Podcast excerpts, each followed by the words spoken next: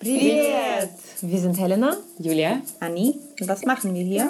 Hase. Jose. X3. Unser verbindendes Element ist, dass wir alle drei aus der ehemaligen Sowjetunion kommen. Wir erzählen unsere Geschichten und die Geschichten anderer, fragen uns, wie es war, nach Deutschland zu kommen. Hier ein Leben aufzubauen. Und was jetzt eigentlich abgeht. Wir sind heute beim Red Square Festival und berichten live vom Red Square. Zu Gast bei uns ist heute Sergei Medvedev, der Begründer von Dekapristen e.V. Sergei, stell dich doch mal vor, was machst du und wer bist du? Ich bin Russe, der seit mehr als zehn Jahren in Berlin wohnt und tatsächlich engagieren wir uns auch seit mehr als acht Jahren bei Dekapristen e.V. für Menschenrechte, für die Zusammenarbeit mit Osteuropa und auch in Osteuropa. Und das Red Square Festival ist praktisch unsere Hauptplattform, also die Kulturplattform, wo wir versuchen, Austausch zwischen Künstlern und Aktivistinnen zu fördern und dabei zu helfen.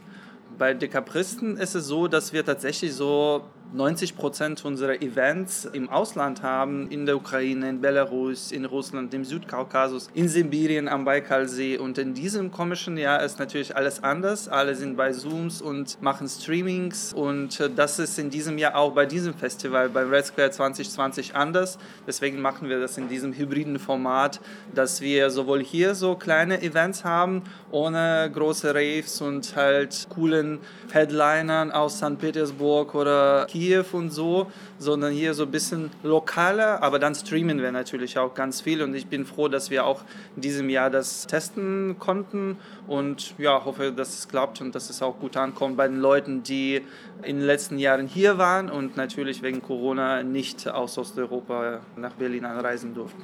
Dieses, ich sag mal, aktivistische oder vielleicht auch revolutionäre zieht sich nicht nur durch die Namen, sondern also auch durch das Programm dieses Jahr. Also es ist ja nicht nur dieses Jahr der Schwerpunkt, sozusagen, dass ihr euch damit beschäftigt, aber dieses Jahr habt ihr schon so einen besonders, besonderen, starken Schwerpunkt auf Proteste und Protestkulturen, würde ich behaupten, wenn ich jetzt euer Programm angucke. Vielleicht kannst du so ein paar Beispiele nennen, was Auf ihr im Programm Fall. habt. Ja, und das war am Anfang nie so geplant. Wir mussten wegen Corona erstmal, also ich sage ganz ehrlich, wir waren auch kurz davor, unser Festival abzusagen, wie viele andere es gemacht haben, weil klar war, dass es auch im Herbst wahrscheinlich nicht so besser wird. Und wir wollten erstmal so den Schwerpunkt haben, Groß-Berlin, 100 Jahre Jubiläum, haben wir auch ein paar Programmpunkte, aber natürlich mit den ganzen Ereignissen in Belarus waren wir so halt solidarisiert auch mit der belarussischen Aktivisten hier, Demonstranten. Und dann haben wir es ziemlich schnell eine Ausstellung, Belarus Art Revolution Bar Ausstellung, auf die Beine gestellt und mehrere neue Programmpunkte also ins Programm genommen. Und natürlich geht es um Protest, aber vor allem ums Engagement der Menschen, um die Menschen selbst, warum sie auf die Straßen gehen, warum sie mit dem System, in dem sie leben, nicht zufrieden sind. Und wir wollen gerade hier beim Festival darüber sprechen, darüber austauschen und auch mit unseren Gästen aus dem Ausland per Zoom und per Streams ja ein paar Stimmen und Einblicke bekommen. Wie sieht es da gerade aus in Minsk, in Moskau, in Minsk, wo Leute tagtäglich festgenommen werden, weil die einfach sich für Freiheit und äh, gegen die Wahlfälschung auf die Straße gehen. Und darum geht es bei dem Festival eigentlich schon seit drei Jahren. Wie kamt ihr auf den Namen eures Vereines? Das ist, ihr heißt Dekapristen. Warum? Woher kommt das? Also hinter dem Namen liegt keine große Philosophie, sage ich mal so. Wir haben erstmal so unsere Facebook-Gruppe 2011 genannt, als wir erste Wahlbeobachtung in der russischen Botschaft unter den Linden gemacht haben. Und ich habe damals Politik studiert in der FU und das war auch alles heiße Luft in Moskau und viele unserer Freunde sind an die Straße gegangen. Und das war alles so offensichtlich, das Regime, das Putin alle verarscht einfach. Also mit all diesen Manipulationen und Fälschungen fast bei jeder Wahlstation. Und dann gingen wir hier auch in Berlin auf die Straße. Natürlich, also Solidaritätsdemo. Und plötzlich haben wir festgestellt und gesehen, es waren tausend Menschen mitten in Berlin bei so einem nischigen Thema, so Russland. Okay, wohnen hier so viele Russen, Russlanddeutsche, aber trotzdem, ja, und das war die größte Demo. Seitdem gab es nicht eine größere Demo zum Thema Russland. Und dann haben wir gedacht, okay, es gibt wirklich viele Leute, denen es nicht egal ist, also wie es da bei ihren so Freunden läuft und sonst auch, also bei unseren deutschen Freunden, die irgendwelchen Bezug haben und sonst sehen, dass es eigentlich nicht okay ist, was Putin da macht. Und dann haben wir Kinoabende organisiert, kleine Ausstellungen, Diskussionen und nach ein paar Monaten haben wir gedacht, nee, da wollen wir es ein bisschen professioneller machen, haben einen Verein gegründet und seit 2015 machen wir Austauschprogramme, Fortbildung, Ausstellungen und unterstützen direkt auch Journalisten, Aktivisten, Künstlerinnen in Osteuropa versuchen auch auf dem Level den Dialog mit ihnen zu schaffen. Super, das ist eigentlich ein äh, schönes Beispiel für eine Graswurzelbewegung, die zu etwas so sehr Handfestem geworden ist, dass wir mittlerweile das dritte Jahr hier das Red Square feiern können. Wir sind auch natürlich Fans und waren auch schon vorher da und sind sehr cool. glücklich übrigens, dass wir dabei sein dürfen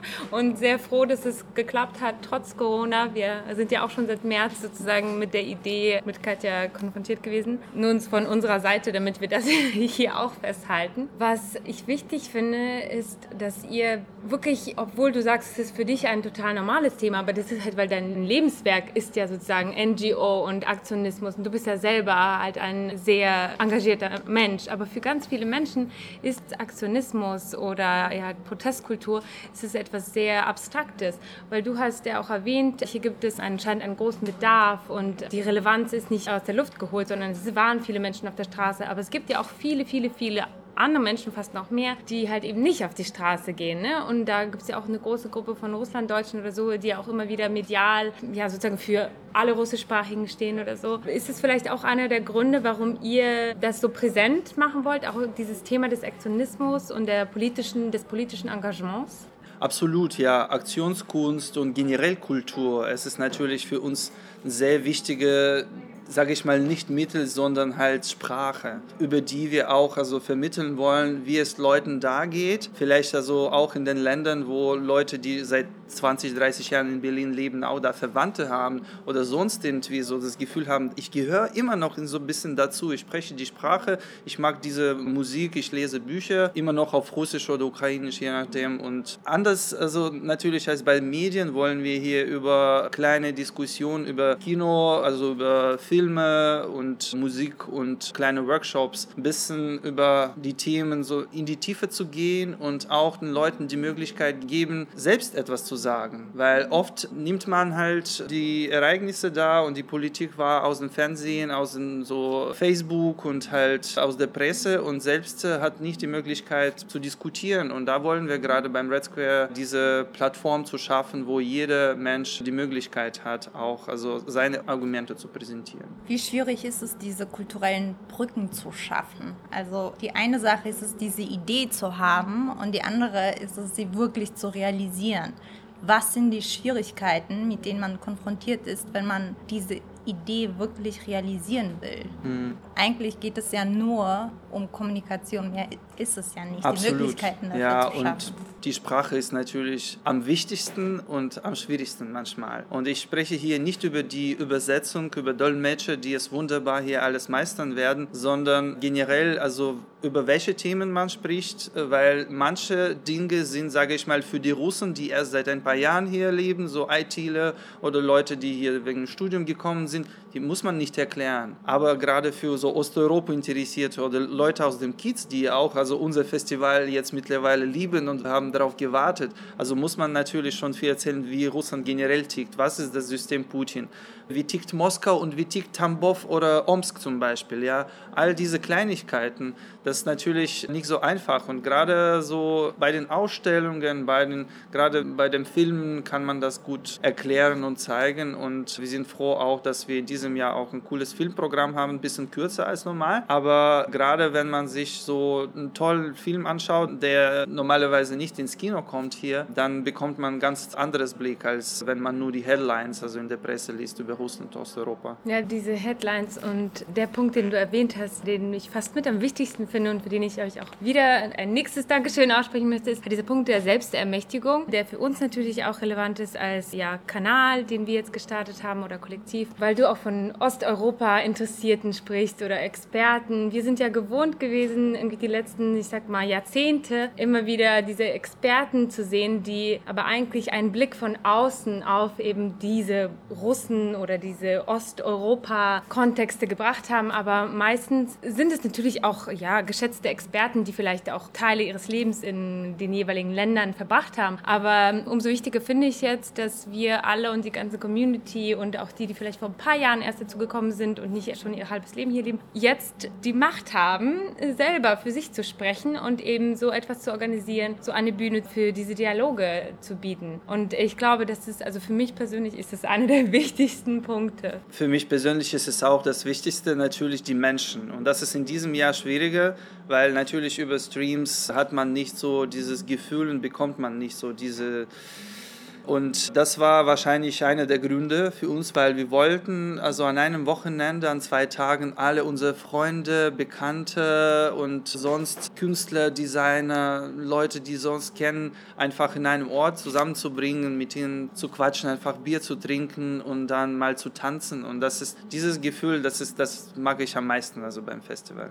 Cool. Was ist für dich Ruski Berlin, wenn wir jetzt schon mal, um dieses Thema einzuleiten in unsere kommenden Folgen. Was ist für dich Ruski Berlin? Das ist eine sehr vielfältige Stadt. Das ist die Stadt, die sehr viele Gesichter hat und manche Gesichter kennt man nicht unbedingt, selbst wenn man hier schon seit Jahren wohnt. Und das ist auch die Stadt, die verschiedene Sprachen spricht und in verschiedenen Locations rumhängt. Und für mich ist es immer so Ruski Berlin, dass die Stadt, die immer neu entdecken kann. Also man sieht immer wieder irgendwelche neue Cafés und trifft neue Leute und dann denkst, wow, cool. Und das gibt es noch hier. Und das ist wirklich genauso wie Berlin, glaube ich. Also ist russisches Berlin entwickelt sich teilweise parallel, aber man sieht ihn normalerweise nicht. Wenn man gerade nicht in der Community ist und für so Otto Normal Berliner und Hipster und sonstige normale Deutsche, sage ich mal, ist es so, so, so ein, keine Ahnung, nicht Parallelwelt natürlich, aber es gibt Locations, wo es viel russische Kultur, Musik, Lesungen gibt, die man nicht unbedingt so versteht. Nicht überall gibt es Übersetzung,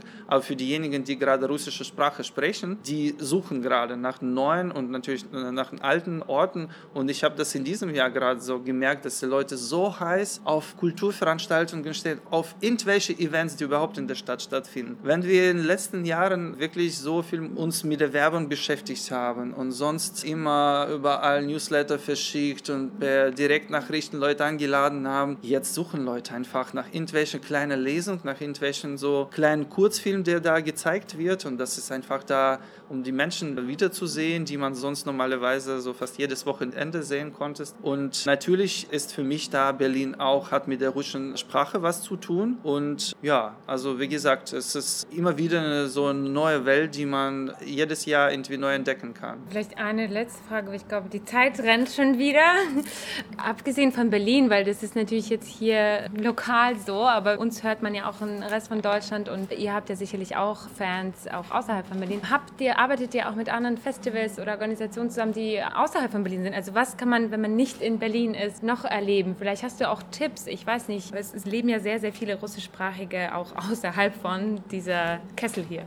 Ja, ich war selbst dort nicht, aber Ostanders Festival in Bayern ist auf jeden Fall cool und das gibt es schon seit zehn Jahren, soweit ich weiß. Und sonst natürlich ist unser Schwerpunkt Osteuropa. Deswegen haben wir mit der Künstlerszene da gearbeitet und natürlich Art Dog Fest und sein Gründer Mansky, der war beim ersten Festival hier und hat auch seinen Film präsentiert.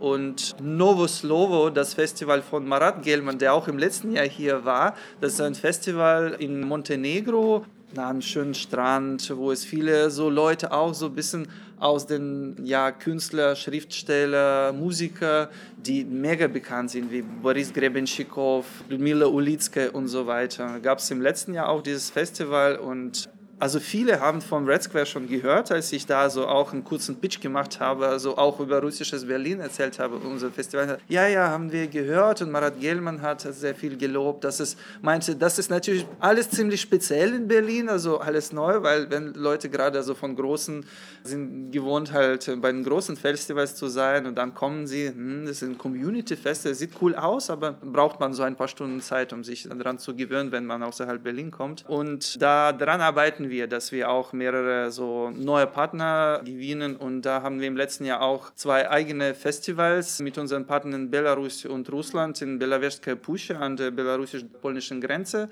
organisiert und ein Festival am Baikalsee. Also wir hoffen, dass ihr noch ganz lange weitermacht und, und, dass wir auch im nächsten Jahr hier alle hier sitzen können und vielleicht noch mehr Menschen hier sitzen können, vielleicht sogar ohne Online-Tickets vorbuchen, sondern ganz normale Visite kommen und gehen kann und freuen uns schon darauf. Ja, Vielen wir Dank. freuen uns auch. Dankeschön. Danke auch fürs Gespräch. Bis bald. Ciao. Bis dann. Ciao. Ciao.